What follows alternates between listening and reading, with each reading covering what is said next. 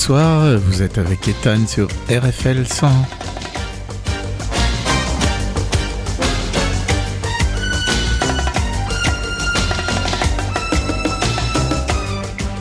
C'est l'émission Méli-Mélo, euh, comme chaque lundi, ou presque chaque lundi, euh, pour euh, vous parler aujourd'hui d'un sujet qui va être vraiment une mission impossible.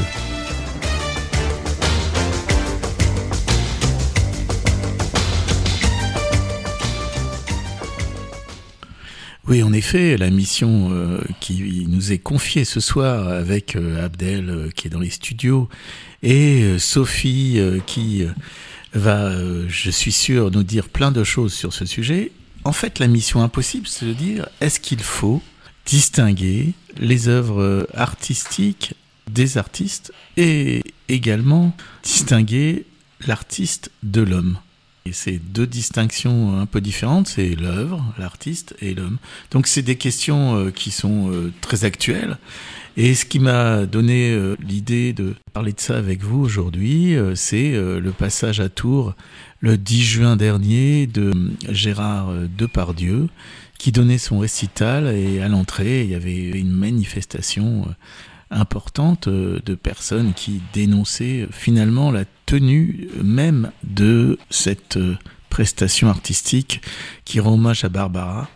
D'ailleurs, Barbara et Tours a une histoire assez particulière, puisque je ne sais pas si Sophie euh, le sait, mais euh, c'est à Tours qu'elle a donné son dernier récital. C'est toujours de façon émouvante qu'on a dans cette salle du Vinci des chansons et ces textes de Barbara qui revivent le sommaire de cette émission de Mélo en ce mois de juin. Et puis on commence, ben, je pense que c'est tout à fait normal, avec une chanson de Barbara par Gérard Depardieu. Voilà combien de jours, voilà combien de nuits, voilà combien de temps que tu es reparti. Tu m'as dit cette fois, c'est le dernier voyage. Pour nos cœurs déchirés, c'est le dernier naufrage. Au printemps, tu verras, je serai de retour. Le printemps, c'est joli pour se parler d'amour. Nous irons voir ensemble les jardins refleuris et déambulerons dans les rues de Paris. Dis, quand reviendras-tu? Dis, au moins le sais-tu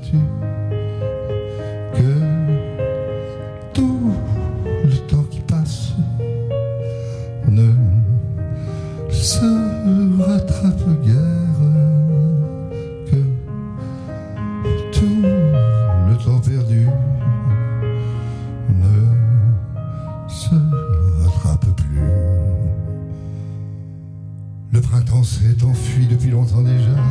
Craque les feuilles mortes, brûle les feux de bois. Avoir Paris si beau en cette fin d'automne. Soudain je m'alanguis, je rêve et je frissonne. Je tente, je chavire et comme la rengaine. Je vais, je viens, je vire, je tourne et je me traîne. Ton image me hante, je te.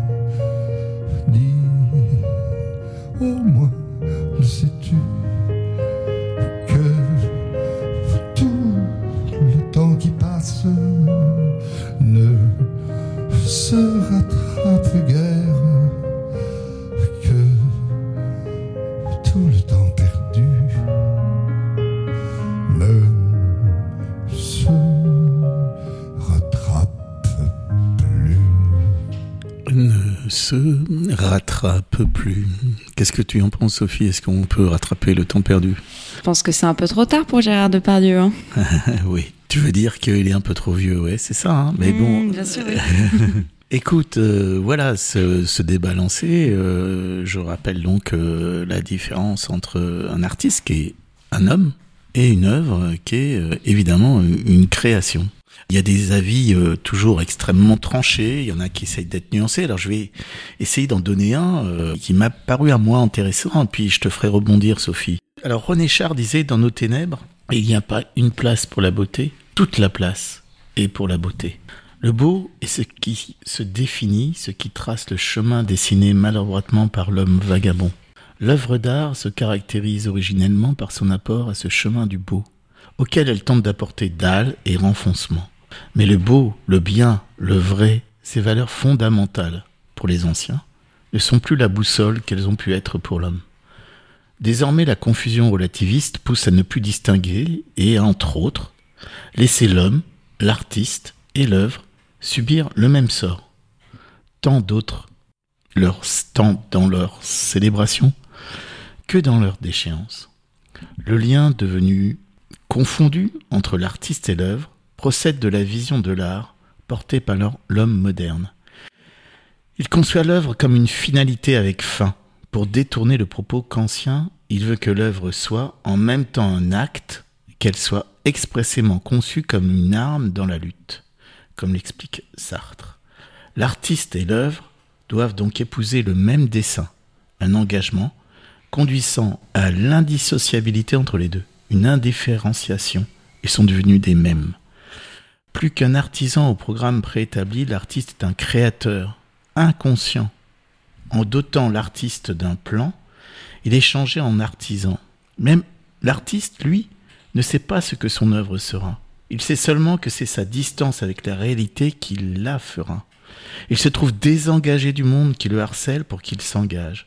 Il doit neutraliser ses attentes pour atteindre l'époqué d'Ursel, l'époqué, le sublime.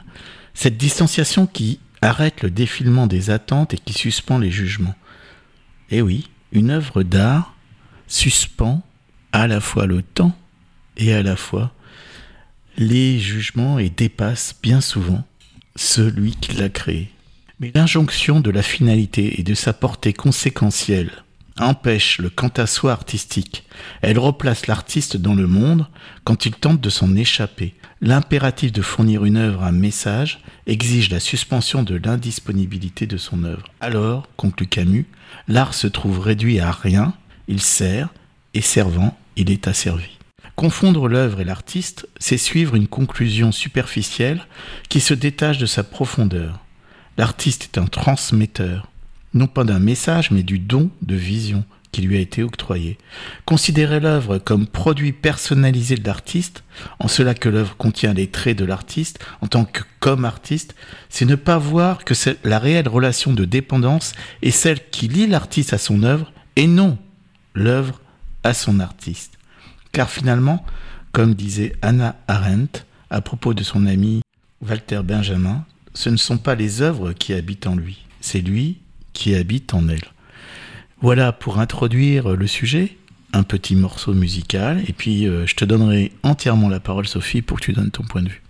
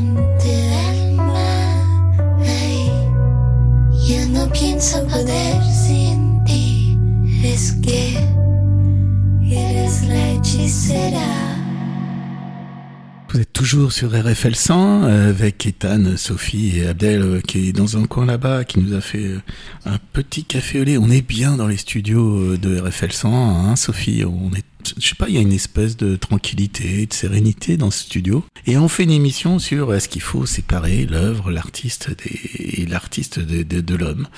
La chanson que vous venez d'écouter, juste euh, un petit mot là-dessus, c'est une chanteuse qui s'appelle Césarée. Et Hechicera, ça veut dire envoûtante, ensorcelante. C'est un disque qui vient de sortir. Très beau disque. l'image de sa voix d'ailleurs. Elle est, c'est magnifique.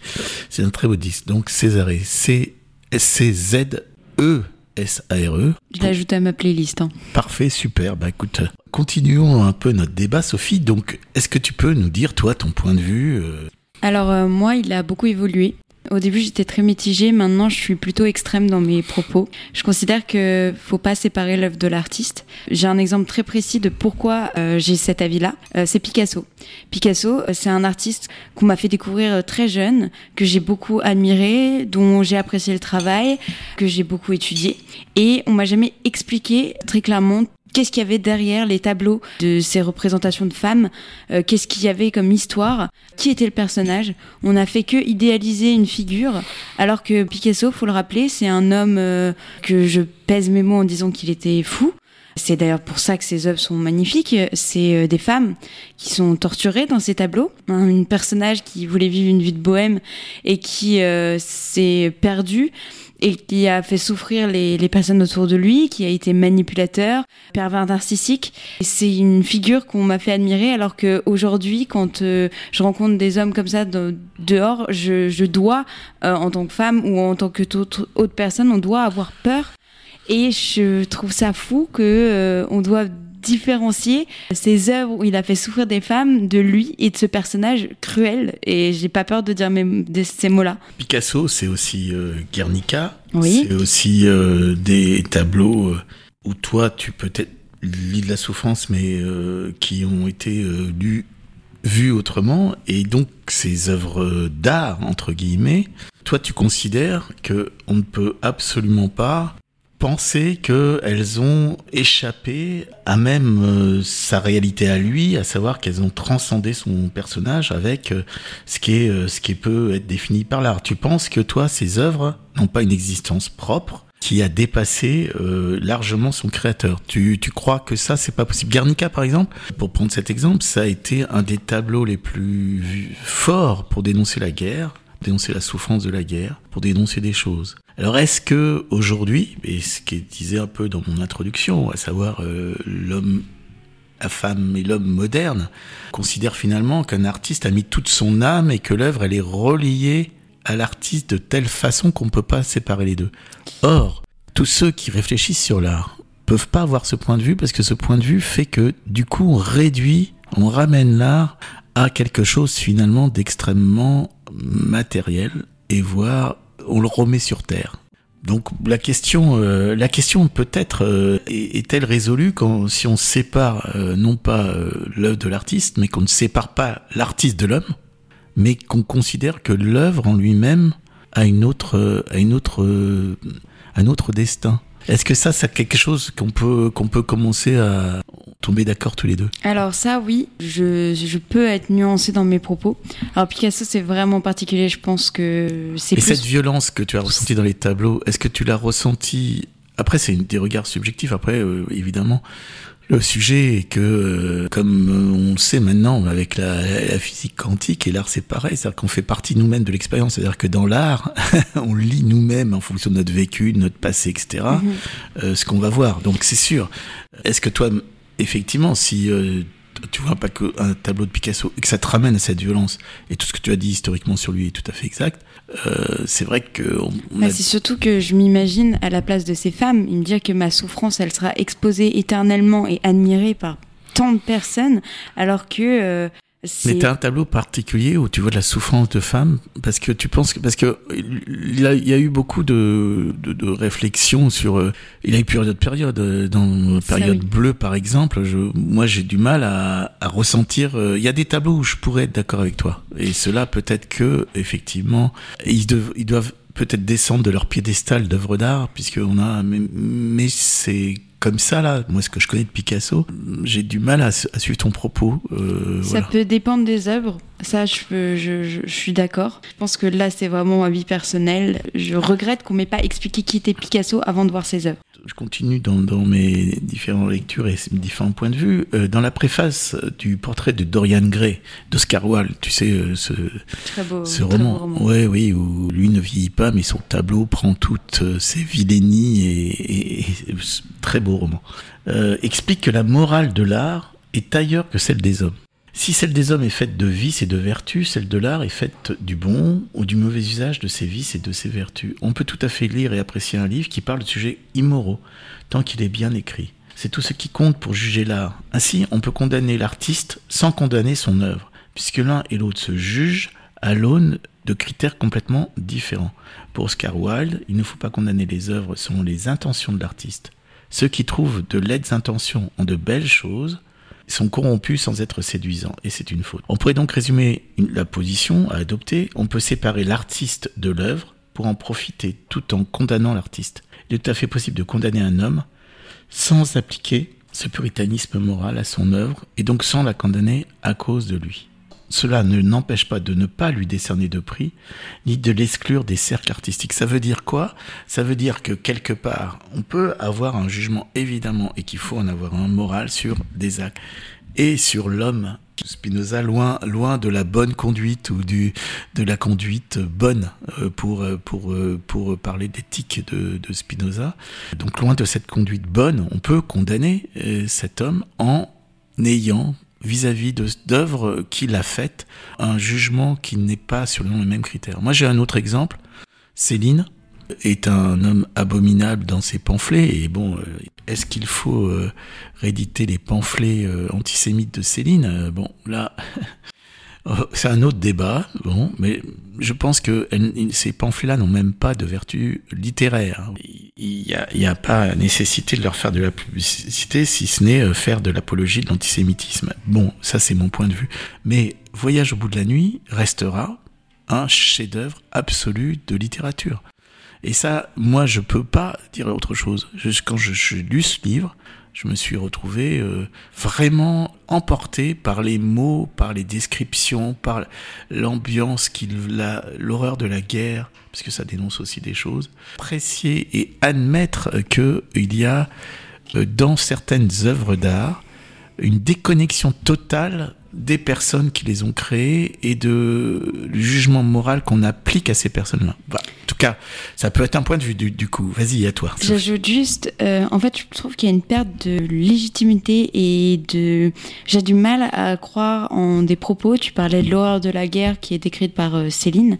J'ai du mal à croire sa sincérité et euh, à prendre ses propos et à les, les, comprendre si cette personne n'est pas honnête avec envers elle-même. Après, la littérature, dans des phrases, euh, tu as des sensations qui, tu le sais, toi, parce que tu es une lectrice, euh, qui, qui échappent largement, euh, et c'est ce qui dégage dans ces mots, les mots qu'il emploie. Sa sincérité, moi, limite, je m'en fiche complètement. je regarde ce que ça me transmet, ce que ça me dit à moi, euh, qu'il n'ait pas été sincère et qu'il est d'autres, puis qu'il est dérivé. Puis l'être humain, la patte humaine, quelque chose de très complexe. Ça, c'est vrai. Euh, est-ce que à chaque instant de ma vie, euh, j'ai été parfait? Euh, Non. Non, non, j'ai pas été parfait. enfin, après, il y a parfait et parfait. Il y a parfait, tu fais des erreurs qui peuvent être pardonnées, et il y a des erreurs qui ne peuvent pas être pardonnées. Non, j'accepte ça, évidemment. Et je pense que les miennes étaient totalement bénines. En tout cas, je pense qu'il y a certainement là-dedans à creuser sur ce qu'est l'art, ce que représente réellement l'art. Et pour euh, continuer la discussion, bah, je te propose de, justement de parler de Jeanne Balibar, et qui euh, a été interprète de Barbara dans un film. C'est pour ça que j'ai choisi cette chanson qui est un disque qui vient de sortir et que je trouve assez sympa.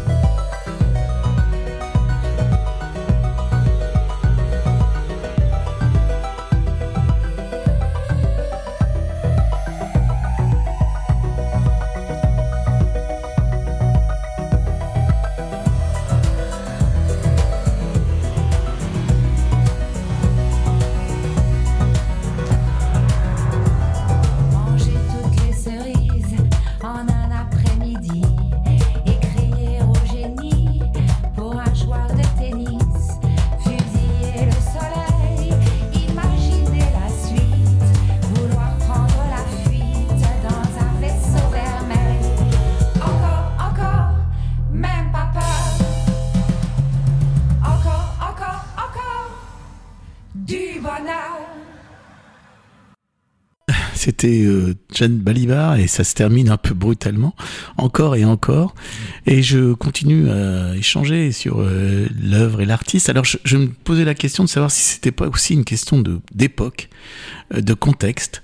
Est-ce vraiment pertinent de juger avec nos critères euh, de 2023 parfois des choses qui ont été faites dans, dans les siècles derniers Je pense par exemple la relecture de Christophe Colomb, la relecture de tout, toutes les discussions qui ont lieu aujourd'hui sur des personnages entre guillemets de notre panthéon euh, historique et qui euh, remettent en cause, à la lumière évidemment réelle, euh, de jugement d'aujourd'hui avec des critères moraux d'aujourd'hui. Tu penses quoi de ce mouvement-là? Le premier exemple qui vient en tête, c'est Napoléon. Aujourd'hui, je pense qu'on est assez, euh, justement, on est, tu l'as dit, on a des critères particuliers, enfin différents de, de, de ces époques-là. Je pense que par exemple, dans les livres d'histoire, pour ce qui est de Napoléon, on devrait expliquer tout. Oui, il y a des choses bien, le code civil, mais il y a des choses moins bien, l'esclavage, voire pas du tout bien. Pareil pour Colomb. Mais, mais tout à fait, tout à fait. Mais l'idée, euh, et un mot qui revient souvent dans, et peut-être un peu trop absent du débat, s'appelle la contextualisation. Contextualiser euh, les, choses. Est-ce que, par exemple, Autant n'emporte le vent euh, doit être euh, censuré de passages euh, franchement racistes ou dire, bah, c'est écrit à telle époque et à telle époque, et voir que justement, on a fait tout ce chemin parce que censurer c'est oublier d'où on vient. Et moi, ça, ça, je dois dire que ça, ça me fait un peu peur, en fait. Censurer, c'est même le pire parce que c'est cacher la vérité alors que ça a bel et bien existé, qu'il faut pas faire semblant. Par contre, c'est vraiment contextualiser, ta raison, sur le fait que, voilà, il faut donner des dates et montrer, il s'est passé ça à cette époque, aujourd'hui on est en 2023, il faut plus le refaire. C'est fini. Ben oui, bien sûr. Et par exemple, on peut aussi euh, avoir euh, des colloques, des réflexions sur euh, co comment, dans l'époque de Napoléon, le code de l'indigénat était perçu. Parce qu'avant, il n'y avait pas de règles. Alors, comment ce code, qui est une horreur, mais comment finalement il pouvait à l'époque présenter finalement une espèce de, de, codification de quelque chose qui était encore plus sauvage, entre guillemets. Et contextualiser, ça, je pense qu'on perd l'histoire, on perd, qui perd son histoire perd son avenir on perd son histoire si on veut trop réfléchir avec euh, des critères qui sont finalement euh, les nôtres aujourd'hui. Euh, si on relit euh, la condition humaine dont j'ai parlé dans une émission de Malraux avec son image du communisme, euh, on a un peu peur, hein, mais n'empêche que ça reste, euh, ça reste une référence à la fois dans dans ce que ça peut avoir d'épique d'aventure et ce, ce, grand ce grand bouquin qu'est la condition humaine. Donc euh, contextualiser, c'est important. Tu crois, tu crois pas que ça, c'est peut-être ce qui nous manque le plus, prendre le temps de la contextualisation, de la complexité des choses, et pas y aller à la serpe en disant. Euh... Alors oui, non. Ah. Pour euh, Napoléon, d'accord. Je suis content Colomb... que tu me dises oui, non, parce que ça serait. pour Napoléon, euh, d'accord, il y a un contexte. Pour Colomb, pareil. Et là, c'est plus vraiment des artistes. Quand on parle d'artistes. Ah, bien sûr, bien sûr. Mais il y a des films, je regardais les films qui sont faits. Bon, je parlais entre autres de Polanski, justement. Ah, bah, Polanski, ça, là, moi, je suis pas du tout d'accord, par exemple. Bah, Polanski, son œuvre sur le capitaine Dreyfus, moi, j'ai vu le film. J'ai passé au-dessus, c'est un super film. Oui, mais c'est un plaidoyer pour lui-même. Et euh, puis, non, non, non, je pense qu'il parle pas. Enfin, moi, à mon ah, sens, il, par, sûr. il, parlait, il parlait de, il parlait de Dreyfus. Alors si c'est un plaidoyer pour lui-même, effectivement, mais ça c'est une lecture. Euh, moi, mais son film sur Dreyfus est historiquement vachement bien foutu. Oui, mais le problème. Et, et, attends, et le, le, le, but du film, si on regarde les films de cowboy, si on regarde dans des cinémathèques sur les rétrospectives avec des regards d'aujourd'hui, mais on, on, va pas voir beaucoup de films. Hein, oui, parce mais que le prix lui a été donné à lui et pas à son œuvre. Je suis d'accord. C'est ça toi. le drama en fait. Là, on, est, on est entièrement d'accord. Là, Ouais. le, pour le coup, bah, c'est ce que j'ai dit tout à l'heure. Effectivement, il, ne, il faut éviter de récompenser l'artiste parce qu'on récompense l'homme. Mais par contre, juger l'œuvre au même critère qu'on juge l'homme, ça, ça me paraît, euh, ça me paraît pas juste. Ça, je comprends. Ouais, ouais. Tu vois? Mais je suis d'accord avec toi, il aurait pas dû avoir de prix. Surtout que ben il y a plus il y a plusieurs personnes qui ont travaillé sur ce film. Elles ont été euh, entre guillemets euh, tachées euh, par euh, ce qu'a fait Polanski, alors qu'elles auraient pu elles recevoir ce prix. Mais il y a eu des tas d'œuvres d'art et des tas de débats depuis euh, où il y a tel tel acteur qui a été pris dans une histoire de viol absolument sordide et condamnable et qui euh, finalement entache toute l'œuvre. Et c'est là où je trouve que c'est pas juste. Mm. Tu vois, c'est pas juste ça. Enfin, on est d'accord. Je pense qu'on manque de nuances, on manque de réflexion. Parce qu'une œuvre d'art, une œuvre cinématographique, encore une fois, pour faire une rétrospective aujourd'hui de cinéma, qui soit euh, selon les critères avec des films exempts de tout reproche, ouais, bon courage. Alors, on a tous des regards différents. Et aujourd'hui, la possibilité, peut-être la nécessité qu'on devrait avoir, c'est d'éduquer notre regard, justement. C'est éduquer notre regard. Avoir un regard critique sur ce que l'on voit et sur le lien entre l'œuvre et l'auteur, et entre l'auteur et l'œuvre. Proust soutient que rien ne sert de connaître la biographie des auteurs, mais que seule l'œuvre compte.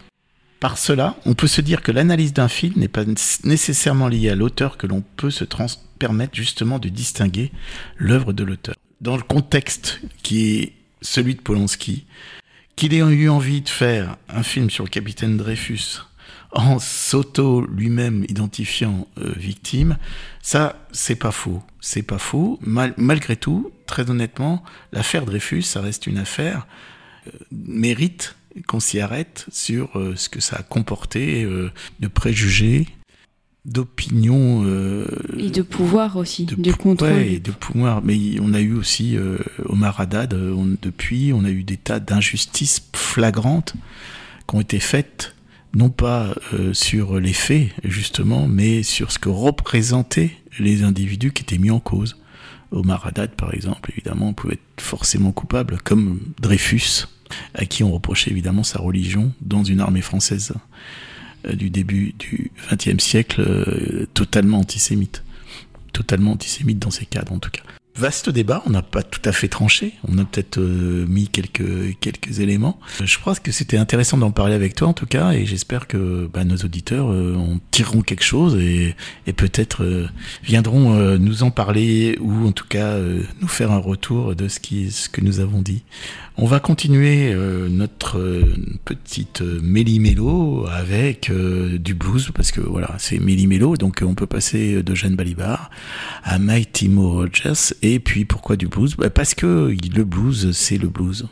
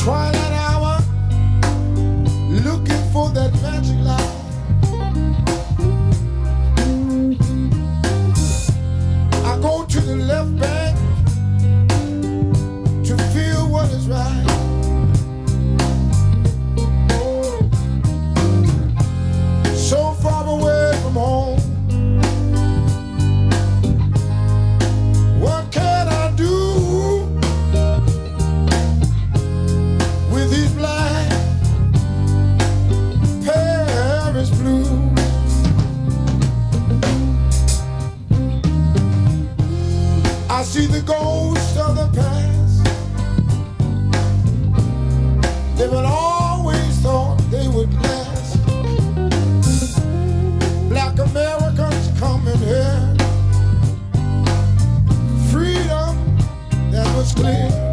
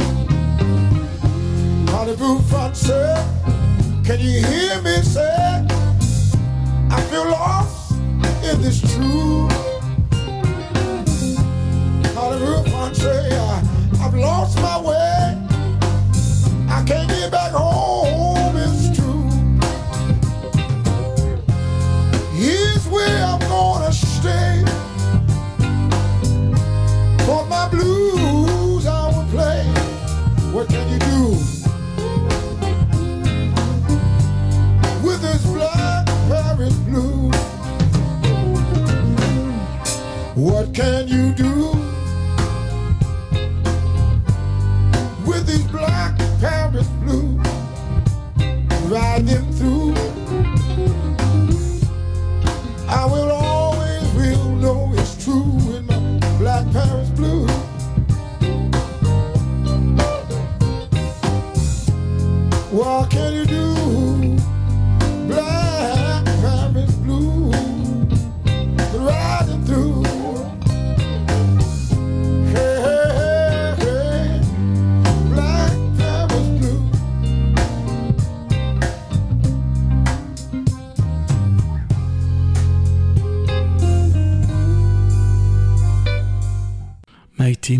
Rogers, euh, Black Paris Blues. On est euh, toujours sur RFL 100, c'est toujours Méli Mélo et on essaye, on a passé une petite demi-heure à vous parler de l'artiste, des œuvres et euh, la distinction entre les deux est-elle possible Je pense que euh, on n'est pas arrivé à une conclusion, mais en tout cas on a tracé un, petit chemin sur ce sujet. C'est cool la radio, hein, c'est cool parce que on est là tous les deux là. Puis euh, Abdel il est parti euh, faire de la musique de son côté et en même temps on parle à des gens qui sont soit dans leur cuisine, soit dans leur salle de bain, soit ailleurs. je préfère même pas imaginer. En tout cas, donc on traverse le miroir, tu sais, c'est c'est comme Le Alice. quatrième mur. Ouais, c'est comme Alice au pays des merveilles, tu vois, tu vas, tu vas directement, tu vas chez les gens. Et donc, euh, bah écoutez, je vous salue, je vous dis bonsoir, je vous souhaite euh, plein de bonnes choses, vous qui êtes euh, derrière euh, votre radio à nous écouter.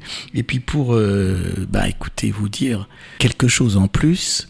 Je vais vous passer un autre morceau de Louis Chédid avec Yvan Cassard. Il vient de sortir un disque. Yvan Cassard est un très grand pianiste. Il a repris ses chansons avec lui au piano-voix. Et cette chanson, c'est On ne dit jamais aux gens, on ne dit jamais assez aux gens qu'on aime, qu'on les aime.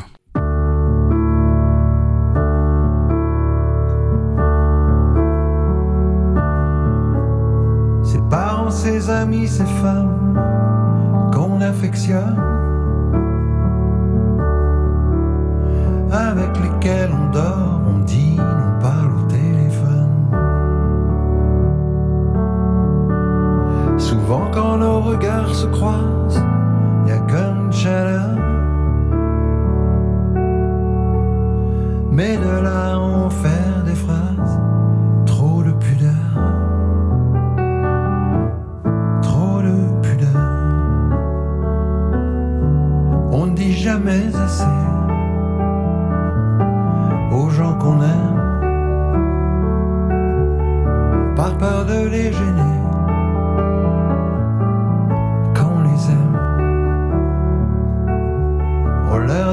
jamais assez. Que sans eux, sans elles,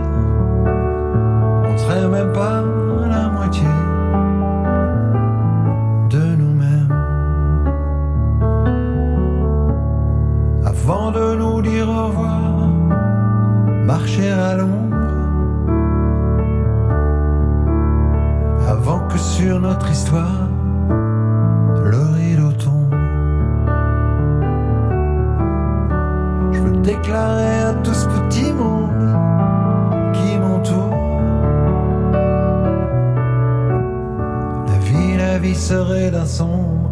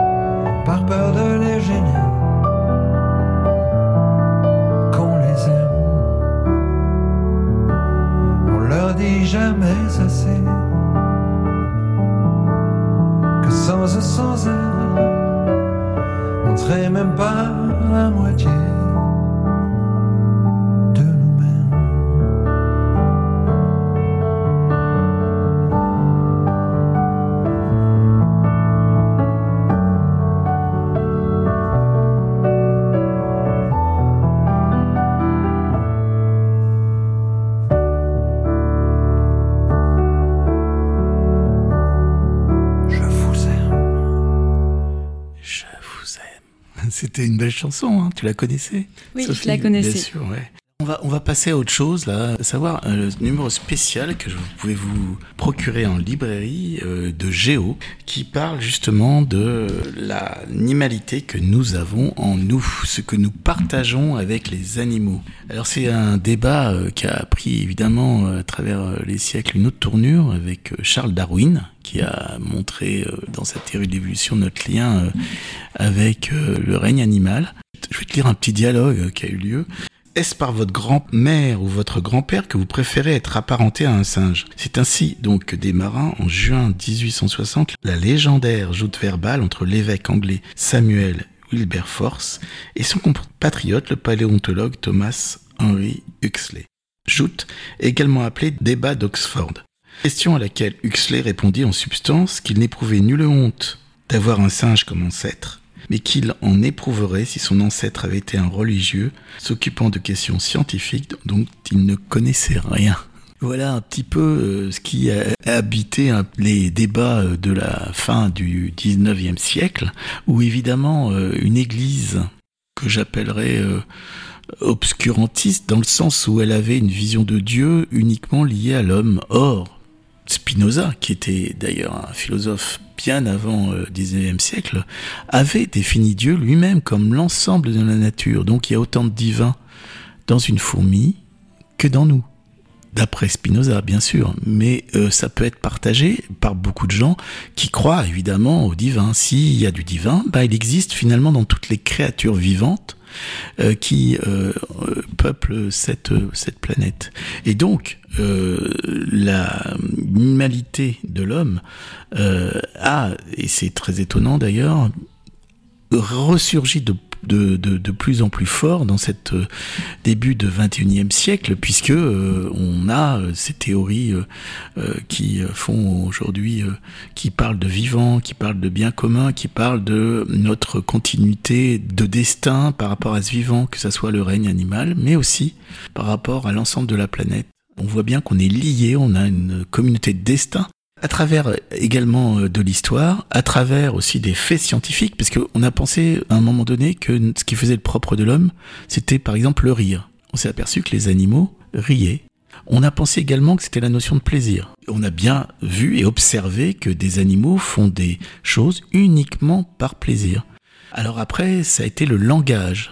Alors évidemment, les langages sont différents. On parle, par exemple, les baleines communiquent entre elles. Alors elles ne communiquent pas avec des mots, elles communiquent des impressions. C'est-à-dire qu'on s'est penché sur le champ des baleines pendant plus de 50 ans, 60 ans, 70 ans, des gens ont cherché à trouver un parallèle entre un alphabet et ses sonorités. Quelqu'un a dit ah mais c'est pas des un alphabet qu'il faut chercher, c'est la façon dont elles expriment des sentiments, des impressions, de la peur, de la joie, de la douleur ou encore de l'inquiétude ou encore de l'amour. C'est-à-dire que dans ces notes de musique, puisque le chant des baleines c'est quand même très musical, on communique par des impressions. Donc euh, non, euh, l'homme n'est pas le seul être qui est capable de communiquer avec ses semblables. Les animaux communiquent entre eux évidemment. Peu à peu, toutes les frontières qui euh, faisaient que nous étions au sommet d'une pyramide qui nous permettait finalement de faire souffrir de façon gratuite, sans intérêt particulier, des êtres vivants qui étaient doués de sensibilité comme ça a été euh, défini il n'y a pas si longtemps que ça. Ces différentes euh, critères-là ben, sont tombés. Et aujourd'hui, euh, je crois que tout ce qui est lié justement le spécisme dit justement qu'il y a une différence entre les espèces. Et l'antispécisme dit qu'il n'y a pas de différence entre les espèces. J'aime pas, ce mot antispécisme, mais l'idée c'est que finalement les espèces sont reliées dans une communauté de destin, et ça c'est quelque chose de très nouveau.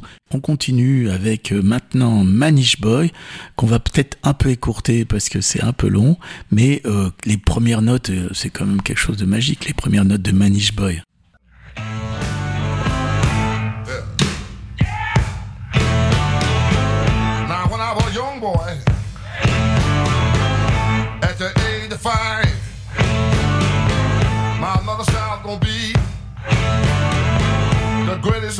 alive. But now I'm a man, way past 21. I want you to believe me, baby.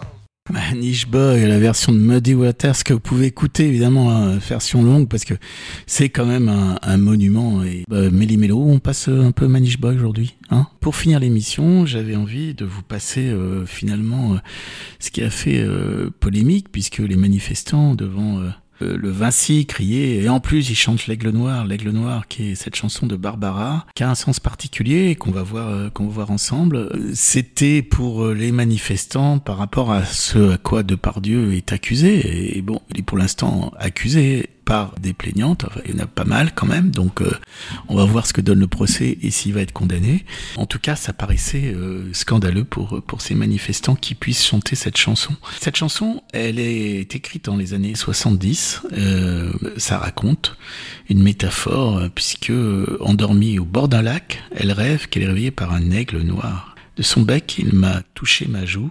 Dans ma main, il a glissé son cou. C'est alors que je l'ai reconnu surgissant du passé, il m'était revenu.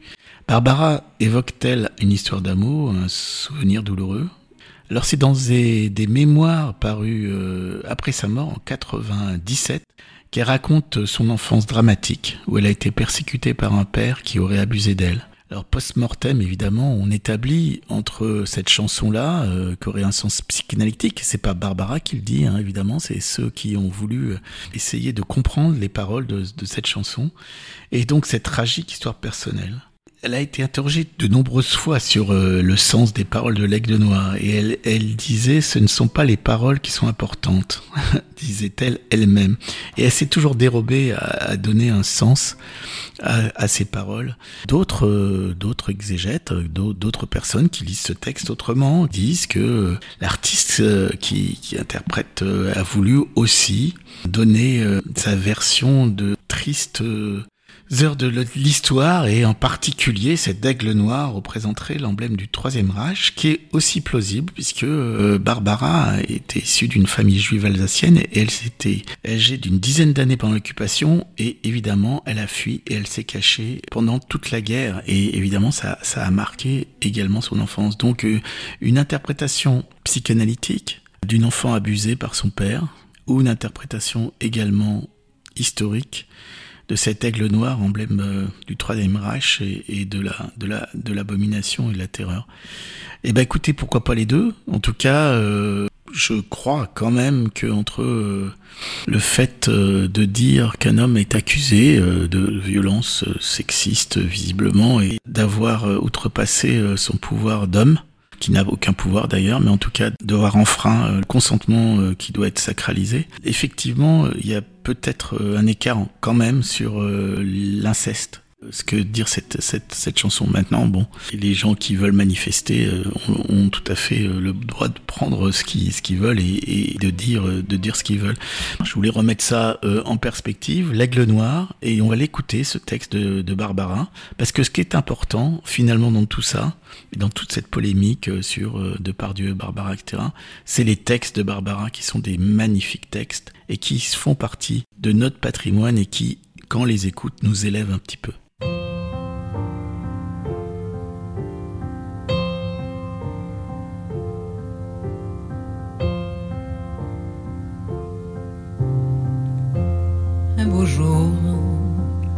Peut-être une nuit, près d'un lac, je m'étais endormi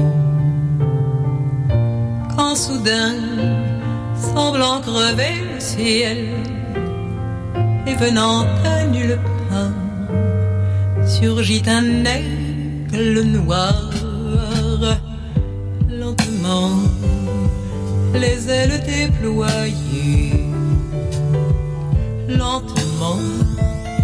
je le vis tournoyer près de moi dans un bruit mortel, comme tombé du ciel, l'oiseau vint se poser. Avait les yeux couleur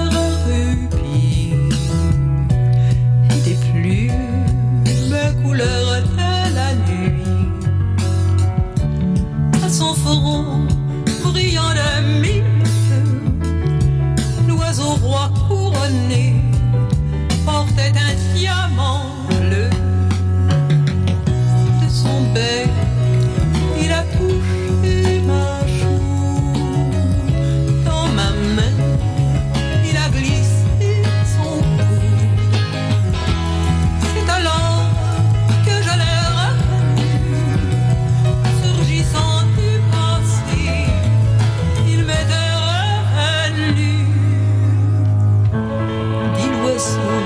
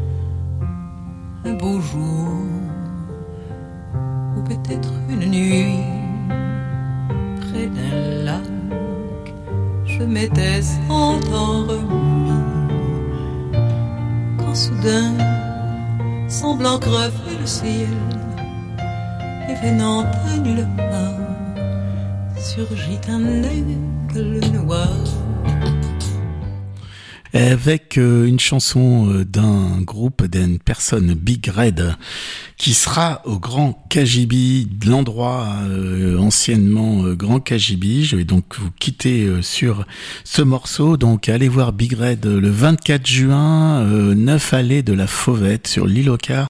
Je vous dis la semaine prochaine, c'était Méli Mélo avec Ethan Sophie et Abdel qui était dans le coin. Merci à vous.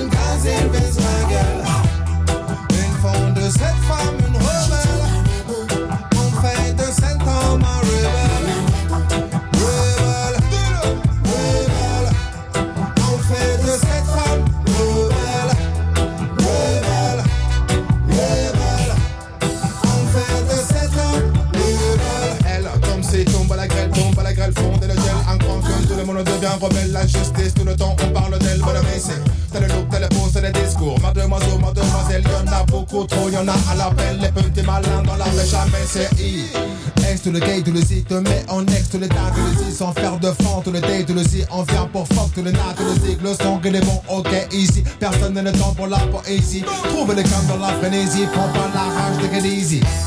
Ceux qui font le tavis et pas rebelle, une frappe, une gazelle,